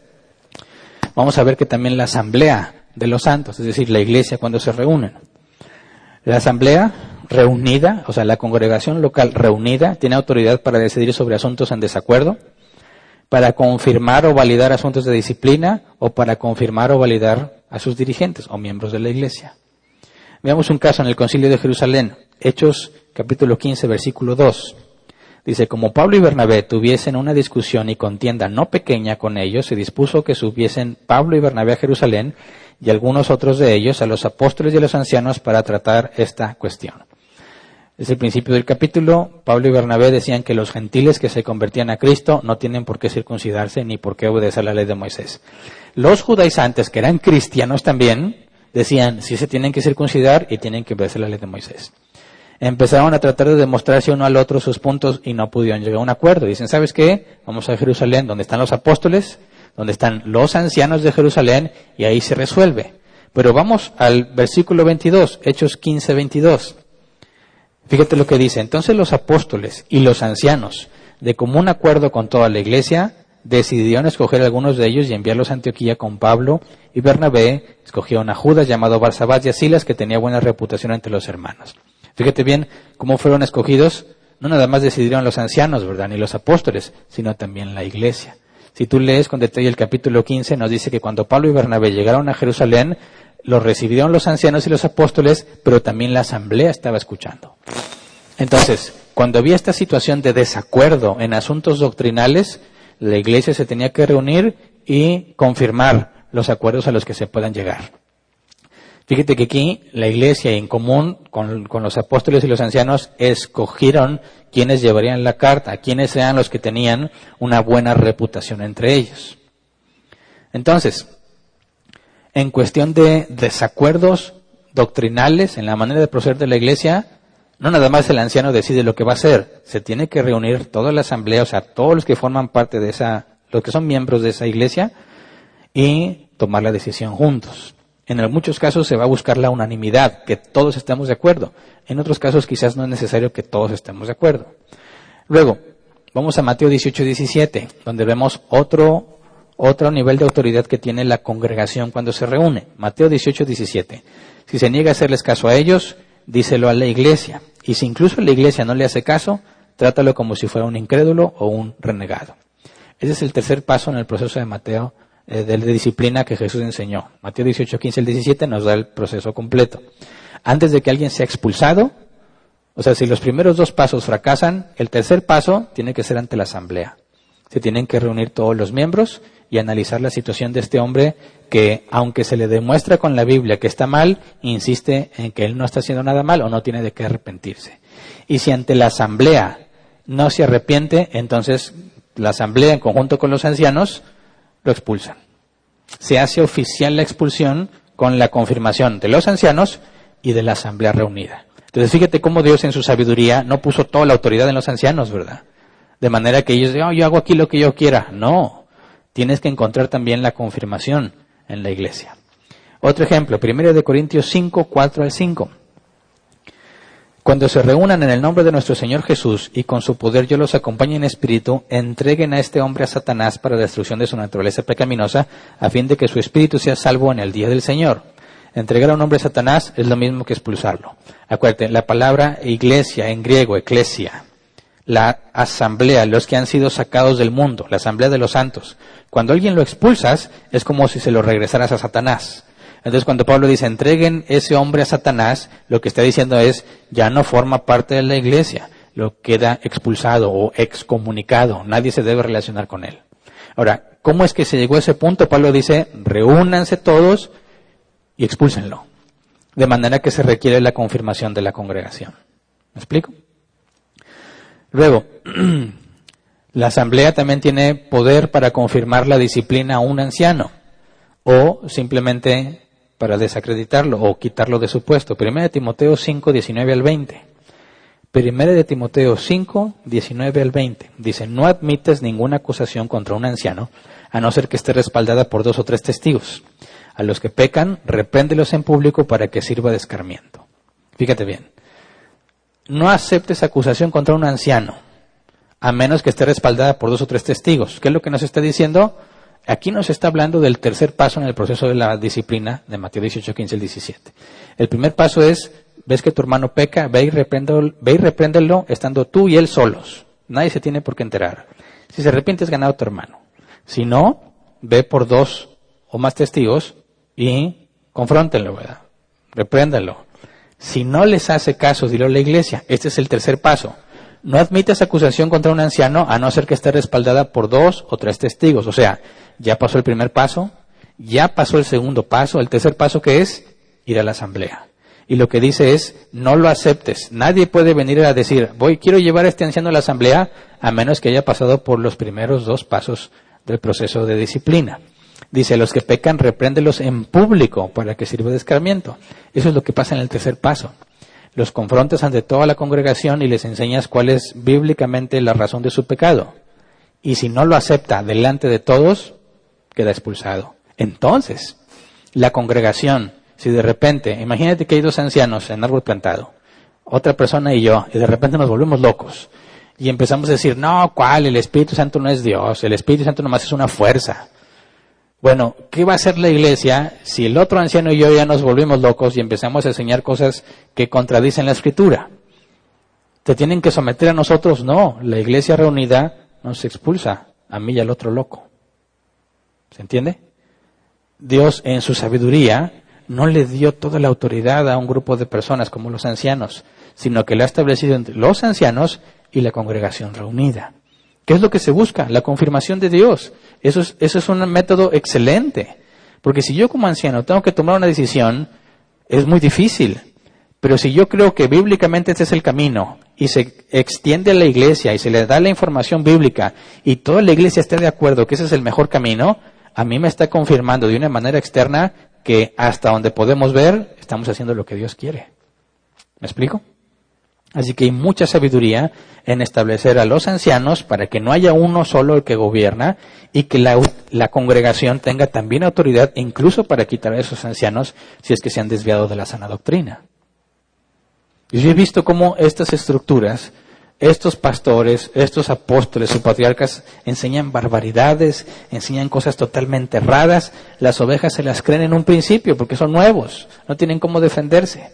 Conforme pasa el tiempo, algunos van aprendiendo y cuando se quieren quejar no los dejan. Dicen, no, esta es mi iglesia y si no te gusta, vete. ¿Cómo? ¿Cómo que tu iglesia? La iglesia es de Cristo y las ovejas no son tuyas, las ovejas son de Cristo.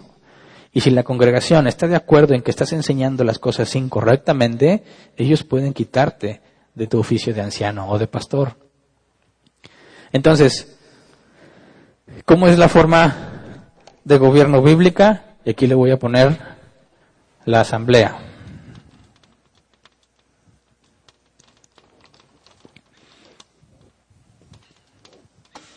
Esa es la estructura bíblica, esa es la forma de gobierno en la iglesia. Nada que ver con las famosas coberturas espirituales. Cristo es la cabeza, todos hacemos lo que la cabeza dice. ¿Cómo sabemos lo que Cristo dice? Está en la escritura. En, en su escritura viene establecido estos dos niveles de autoridad. La autoridad que tienen los ancianos, que la vamos a ver con más detalle más adelante, la autoridad que tiene la asamblea, que también la vamos a ver con detalle más adelante. Pero a grandes rasgos ya te platiqué cómo estos dirigen a la iglesia, pero también estos son necesarios en la toma de decisiones. Y que si los ancianos se desvían de la escritura, la asamblea puede destituirlos. También tiene autoridad para eso. Entonces, esa es la forma en la que nos manejamos en árbol plantado. Esa es la forma de gobierno de la iglesia en árbol plantado. Y eso es lo que vamos a hacer, lo que vamos a seguir para escoger quiénes deben ser los nuevos ancianos. Ninguno, si todos somos iguales y estamos ah, después del de Cristo, si todos somos iguales, ninguno se puede autoproclamar, ¿verdad? No, pues a mí mi Dios me dijo que yo. Bueno, eso tiene que ser confirmado por la asamblea. Tiene que haber evidencia de los requisitos. Por eso vamos a estudiar con detalle cómo se debe elegir un anciano y cuáles son los requisitos que deben de tener los ancianos. Nadie puede pararse un buen día y decir, pues mira, Dios me reveló que aquí yo soy el anciano. No. Gracias a Dios, ahí está todo el proceso que se debe de seguir y toda la información que se debe validar, la información que se debe eh, certificar en cuanto al carácter y el conocimiento que debe de tener alguien que sea nombrado por Dios con el oficio de anciano. Y también vamos a estudiar, si Dios quiere, lo que la Biblia dice acerca de los diáconos. Entonces, ¿por qué los diáconos no están ahí en esa estructura? Porque los diáconos tienen una autoridad delegada de los ancianos, ¿verdad? Vamos a ver más adelante que los diáconos eh, apoyan a los ancianos para quitarles carga y que los ancianos se puedan enfocar en el estudio de la palabra y en la oración. Entonces, los diáconos no están en esta estructura porque los diáconos no tienen autoridad delegada por Cristo directamente, sino que es una autoridad delegada por los ancianos. Se encargan de distintas tareas localmente, mientras que los ancianos se encargan de la dirección de la iglesia, en cuestión de protección, en cuestión de doctrina, en cuestión de disciplina, y vamos a ver con más detalle todo eso. Entonces, hasta aquí vamos a dejar el tema de hoy. Esto es una comparación clara entre lo que la Biblia dice, lo que nosotros hemos decidido hacer como iglesia porque la Biblia lo dice, y lo que muchos cristianos enseñan a pesar de que nada de esto está en la escritura. Si la evidencia que te di confirma que la estructura correcta es la del lado derecho, en automático las coberturas son falsas. Las dos cosas no pueden estar en la Biblia porque son contradictorias. Y si te demuestro eh, información suficiente para comprobarte cómo es la estructura bíblica, en automático hay que descartar las coberturas. Entonces, ¿qué les digo a los que van y me vienen y preguntan, ¿quién es tu cobertura, hermano? Es fácil, le digo, la misma que tenía Pablo. Cristo. ¿Verdad? Ay, te crees mucho, te crees apóstol. No. La Biblia es clara, tenemos una sola cabeza, un solo maestro, un solo hermano mayor, y es Cristo. ¿Verdad? Cristo es la cobertura de toda la iglesia. Y ningún hombre puede darle cobertura espiritual a nadie. Ni a ninguna cosa, ni a ningún animal. No puede simplemente. El único que da cobertura a su iglesia es Cristo. Y en árbol plantado estamos bajo su cobertura. Entonces, hasta aquí nos quedamos el día de hoy. Ahorita pasamos a la sección de preguntas. Lo quiero explicar ahorita porque vamos a orar para terminar, ¿verdad? Pero eh, no quiero que los que nos están viendo por primera vez o, ya tienen algunas dudas, eh, no quiero que se les olvide que sigue la sección de preguntas. Entonces quiero adelantarme un poco. Quizás en las próximas reuniones lo voy a estar diciendo al principio. La idea es que, como no puedes estar aquí para hacer tu pregunta, bueno, conforme va avanzando el tema, ve apuntando tus dudas. Si en el transcurso del tema ya te lo resolví, pues la tachas. Si no, y aún queda esa duda, bueno, aprovechas que acabando la oración, le escribes. Lo puedes escribir en los comentarios del video en Facebook o en los comentarios del video de YouTube. Aquí nos están ayudando Humberto e Ismael para estar viendo esos comentarios. Eh, trata de ser lo más claro a la hora de escribirlo para que no tengamos aquí problemas a la hora de interpretarlo. Así que antes de pasar a la sesión de preguntas, vamos a orar para terminar. Señor, te damos gracias porque tú eres bueno porque tú nos dejaste la información que necesitamos para saber qué hacer. No nos dejaste desamparados, nos diste tu Espíritu Santo, Señor. Y tu Espíritu Santo, como tú lo dijiste, nos va a recordar todo lo que tú nos has enseñado. En tu palabra has dicho que encomendaste a la iglesia, Señor, el ir y hacer discípulos, enseñándoles que guarden todo lo que les he mandado. Ahí claramente se especifica, Señor, que tú eres la cabeza y que hacemos lo que tú dices, lo que tú ordenas, porque nos basamos en tu palabra en la palabra de Dios inspirada por medio de los apóstoles, por medio de los que escribieron los evangelios, Señor, de tus servidores como Santiago, como Judas. Señor, guíanos con tu palabra para hacer lo correcto y te rogamos como iglesia, Señor, que muestres a quienes has elegido como los próximos ancianos. Gracias de antemano. Amén. Muy bien, pasemos a la sección de preguntas.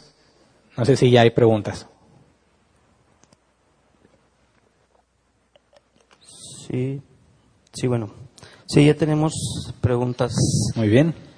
Dice, bueno, este es un, un comentario ah, para entrar a una pregunta. Dice, Hablé con el pastor que no nos llame, que no nos llame ladrones por no dar diezmo. Me dio textos y gracias a Dios yo también. Por último me dijo que no le dijera a nadie porque hay hermanos débiles y que iba a ser mi culpa si ellos se van. Dice, eso pasó hace dos semanas, pero yo en lo personal me siento mal si me hago cómplice de él. Me dio a entender que no diga nada, porque los hermanos son débiles y me estoy preparando para, preparando para preguntar todo lo que he aprendido con ustedes. Dice, mi pregunta es, ¿puede uno ser culpable por los hermanos débiles? Dice, en mi congregación hay demasiadas doctrinas erróneas y lo extraño es que todos me ven feo cuando tenemos la oportunidad de preguntar. Sí, sé por experiencia lo que dices. vas a ser el, apestado, vas a ser el necio, vas a ser el endemoniado porque te atreves a contradecir al ungido de Dios. Pero eso es normal, así trataron a Jesús. ¿Verdad? Lo que corresponde aquí es esto. No te pueden decir que vas a hacer tropezar a los hermanos cuando les enseñas la verdad, ¿verdad? Los haces tropezar cuando los haces pecar. Si mi libertad, como dice Pablo, si yo voy a comer los sacrificados los ídolos, porque para mí no hay ningún problema, pero alguien que es débil me ve comiendo, dice, lo voy a hacer tropezar. ¿Cómo lo haces tropezar? Pues porque él dice, pues es que está mal, pero como él lo hace, yo también lo voy a hacer. Y lo que no se hace de fe es pecado. Es decir, alguien tropieza cuando tú provocas que haga algo que es pecaminoso o es algo que va en contra de su propia conciencia. No puede ser eh, un tropiezo cuando tú le enseñas la verdad bíblica a alguien. Porque si alguien está participando de dar eh, diezmos, eh, con la supuesta promesa en Amós, ¿verdad?, de que ah, traer los diezmos al folí y probadme en esto, dice el Señor, que abriré las ventanas de los cielos. Y eso aplicaba para los israelitas y que tenían que sostener a los levitas para que se dedicaran al templo. Los judíos hoy en día no diezman. Los cristianos no tienen ningún sentido porque van a estar diezmando según la ley de Moisés. Si tú quieres ofrendar el 10%, hazlo, pero no es diezmo. ¿Me explico? No es el diezmo de Moisés.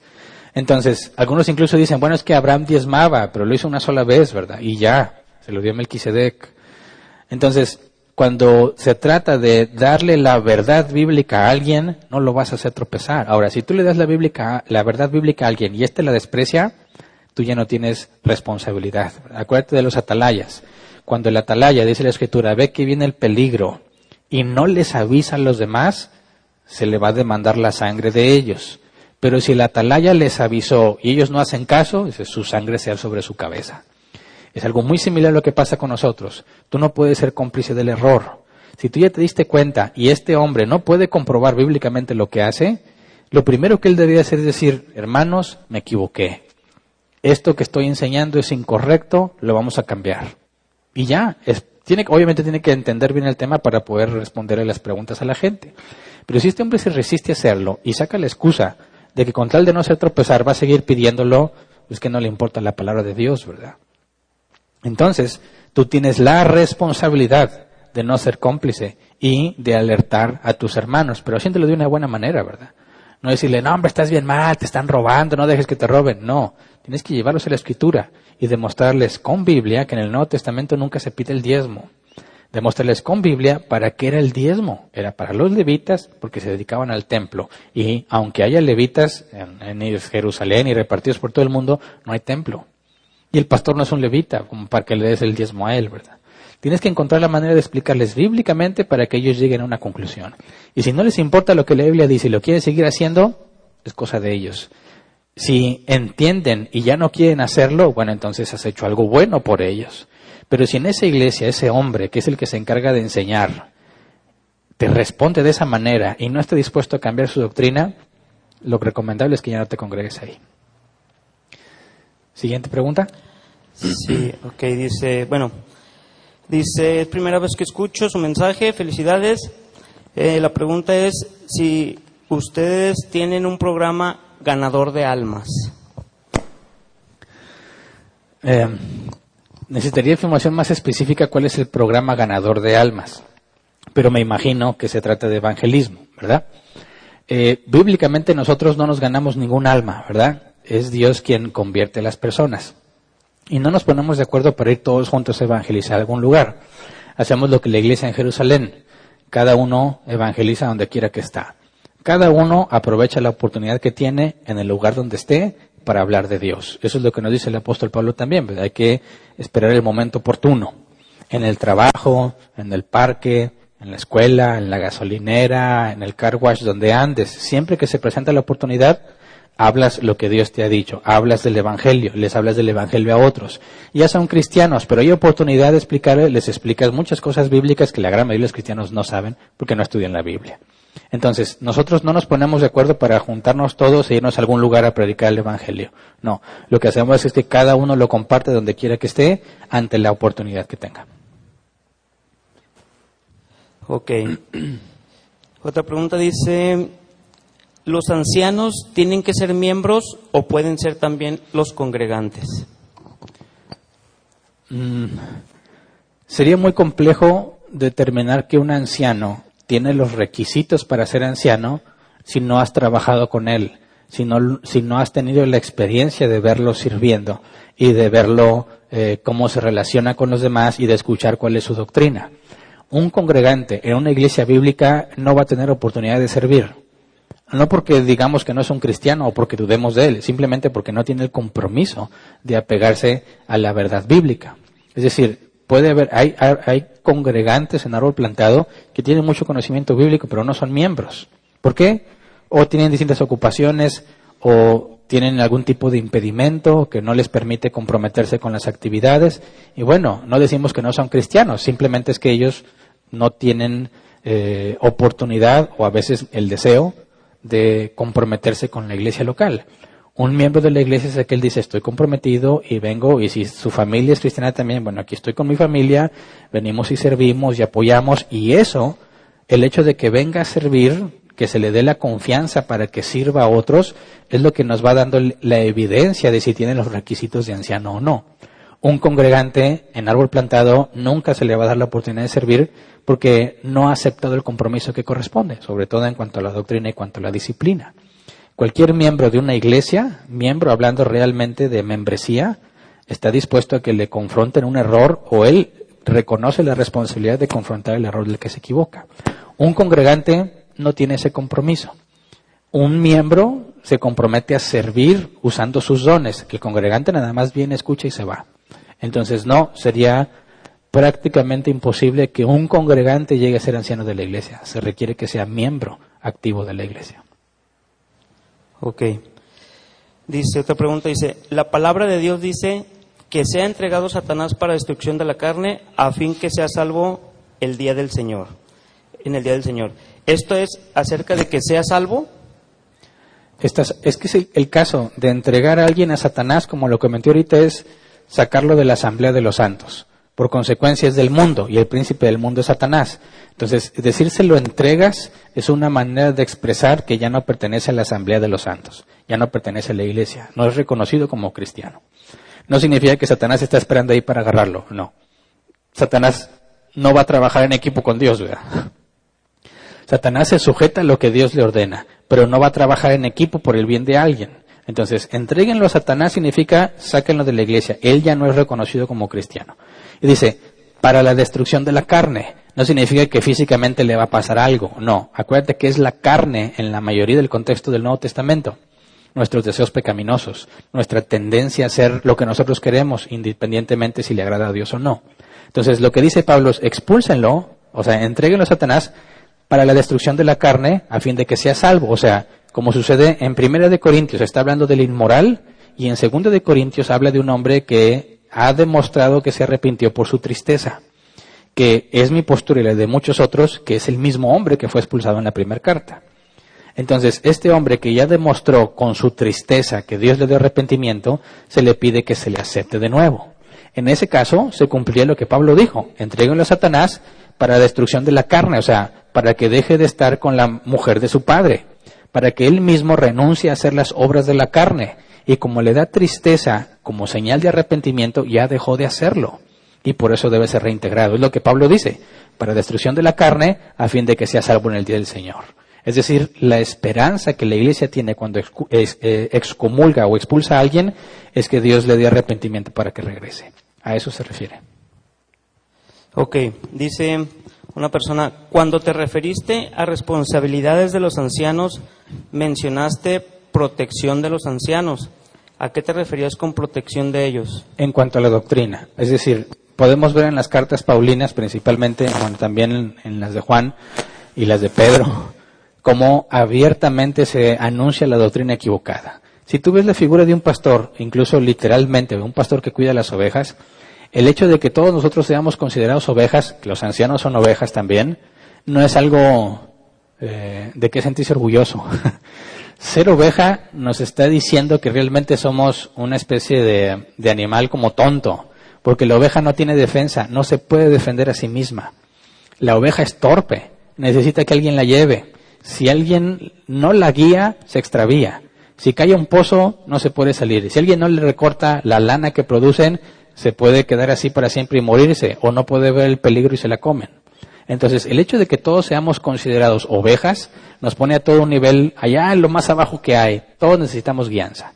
Ahora, cuando decimos que Dios a unas de esas ovejas las nombra como ancianos, pastores u obispos, entonces eh, tienes a ovejas que tienen que cuidar a las ovejas y estos ancianos tienen que imitar a Cristo. Cuando hablo de la protección es avisarles del peligro a las ovejas con doctrinas erradas. Es lo que estoy haciendo aquí. Al momento en que te hablo sobre las coberturas y cómo eso no tiene nada que ver con la Biblia y te enseño el modelo bíblico, te estoy tratando de proteger, protegerte del error. No significa que voy a estar en la calle cuidando y te van a atropellar y corro a salvarte. Bueno, si veo la oportunidad voy a correr a salvarte, pero no estoy hablando de protección física, sino de la protección doctrinal para que no seas descarriado del buen camino. Ok. Dice, para escoger un anciano tiene que ser correcto ante su casa y la iglesia. Y si, perdón, y si en la iglesia no tienes membresía, pero asistes ahí, entonces ¿qué eres si no tienes membresía? Congregante nada más. O sea, eres cristiano, pero no tienes eh, la confianza de que se te otorgue responsabilidad para servir y por consecuencia que la congregación pueda tener evidencia de los requisitos que Dios te ha dado. O sea, la verdad es que la peor situación para un cristiano es ser congregante. Todo cristiano debe de buscar de todas las maneras posibles ser miembro activo de una iglesia, porque así tiene la oportunidad de bendecir a otros, de ser bendecido y de ser usado por Dios. Pastor, quiero, quiero entender un poquito de otra forma esta pregunta que te acabo de hacer. No sé si también lo que quiero preguntar es si en la iglesia donde asiste no tienen el concepto de la membresía. Ah. Este. Bueno, sería complejo encontrar una iglesia que entiende que debe haber ancianos, pero no membresía de la iglesia. La verdad no conozco ninguno de esos casos. Normalmente quien no tiene membresía no tiene el concepto de ancianos, porque no, no sabría cómo evaluar los requisitos. Entonces, si estás en una situación de ese tipo, recuerdo, lo he mencionado en otros temas, y hay el tema de la, verdadera iglesia, en fundamentos, las tres marcas de la verdadera iglesia es la predicación bíblica, sana, expositiva del Evangelio, o sea, que la Biblia se predique fielmente. Dos, que los sacramentos se, se guarden y se respeten, el bautismo y la cena del Señor. Y tres, la disciplina en la iglesia. Desde los tiempos de la Reforma Protestante, al momento en que empezaban a surgir distintos grupos de autodenominadas iglesias, definieron esos tres criterios para determinar una iglesia bíblica. Entonces, si tú estás en una iglesia y hay ancianos, pero no hay membresía, les falta una de las tres señales más importantes de una iglesia. Porque una iglesia que no tiene membresía no tiene disciplina. No va a poder ejercer disciplina porque ¿cómo expulsas a alguien de, lo que, de un lugar donde ni siquiera pertenece? La membresía es, el nombramiento oficial que te hace parte de esa eh, congregación local. Y la expulsión indica que ya no eres parte de esa congregación. Si no existe el concepto de membresía, no puedes aplicar la disciplina. Entonces, lo primero, si te interesara ser anciano de esa iglesia, para empezar, lo primero que tienes que asegurarte es que esa iglesia entienda qué es la membresía, que se aplique la disciplina y entonces ahora sí piensan en establecer ancianos como corresponde. Porque sin la membresía, es muy complicado o casi imposible definir quién debería ser el anciano porque no tendrías el consenso en la asamblea. ¿Hay más preguntas? Sí. Dice, bajo lo que compartiste el día de hoy, ¿cómo se efectúa la consejería bíblica? Eh, ¿En qué sentido? O sea, ¿de quién la puede hacer? Normalmente son, mira, la Biblia lo vamos a ver cuando hacemos la autoridad de la asamblea. La Biblia no te dice que acudes, acudes especialmente con un hombre para ser aconsejado. La Biblia nos dice que todos llevemos las cargas los unos de los otros, ¿verdad? Que nos confesemos nuestros pecados unos a otros. Eso implica que entre todos nos podemos aconsejar y entre todos nos podemos respaldar. No hay nada en la Biblia que diga que tienes que acudir con una persona en particular. Ahora, entiendo que hay situaciones quizás un poco más privadas que no quisieras eh, comentarle a nadie en particular o personas o una situación en la que dices necesito alguien que haya vivido eso, alguien que tenga más conocimiento bíblico que yo, alguien que me conozca, que sepa mi trayectoria aquí en la iglesia, bueno, ahí resulta como ideal que acudas a un anciano, ¿verdad? ¿Por qué? Porque están enterados de la iglesia, están enterados de tu servicio, tienen un contexto muy distinto a lo que cualquier otro congregante pueda tener y resultaría muy útil que te acerques a un anciano a alguien en liderazgo, ¿verdad? Ahora, si el liderazgo en la iglesia está basado en los requisitos bíblicos, esos requisitos, como los vamos a ver, lo que demuestran es madurez espiritual. Entonces se aconseja que le pidas consejo a un maduro. Imagínate que tienes a un grupo de jóvenes, hay tres jóvenes, y tú quieres pedirle a uno de tus amigos de los jóvenes cómo tomar una decisión en base a tu futuro y a tu vida de casado, pues no te recomiendo que se lo preguntes a uno de los jóvenes, porque está en la misma situación que tú.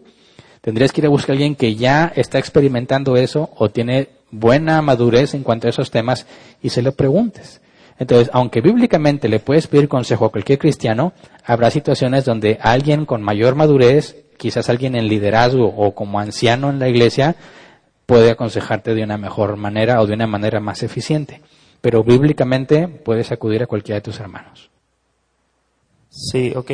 Ya por último, nada más le preguntan, ¿qué es la atalaya?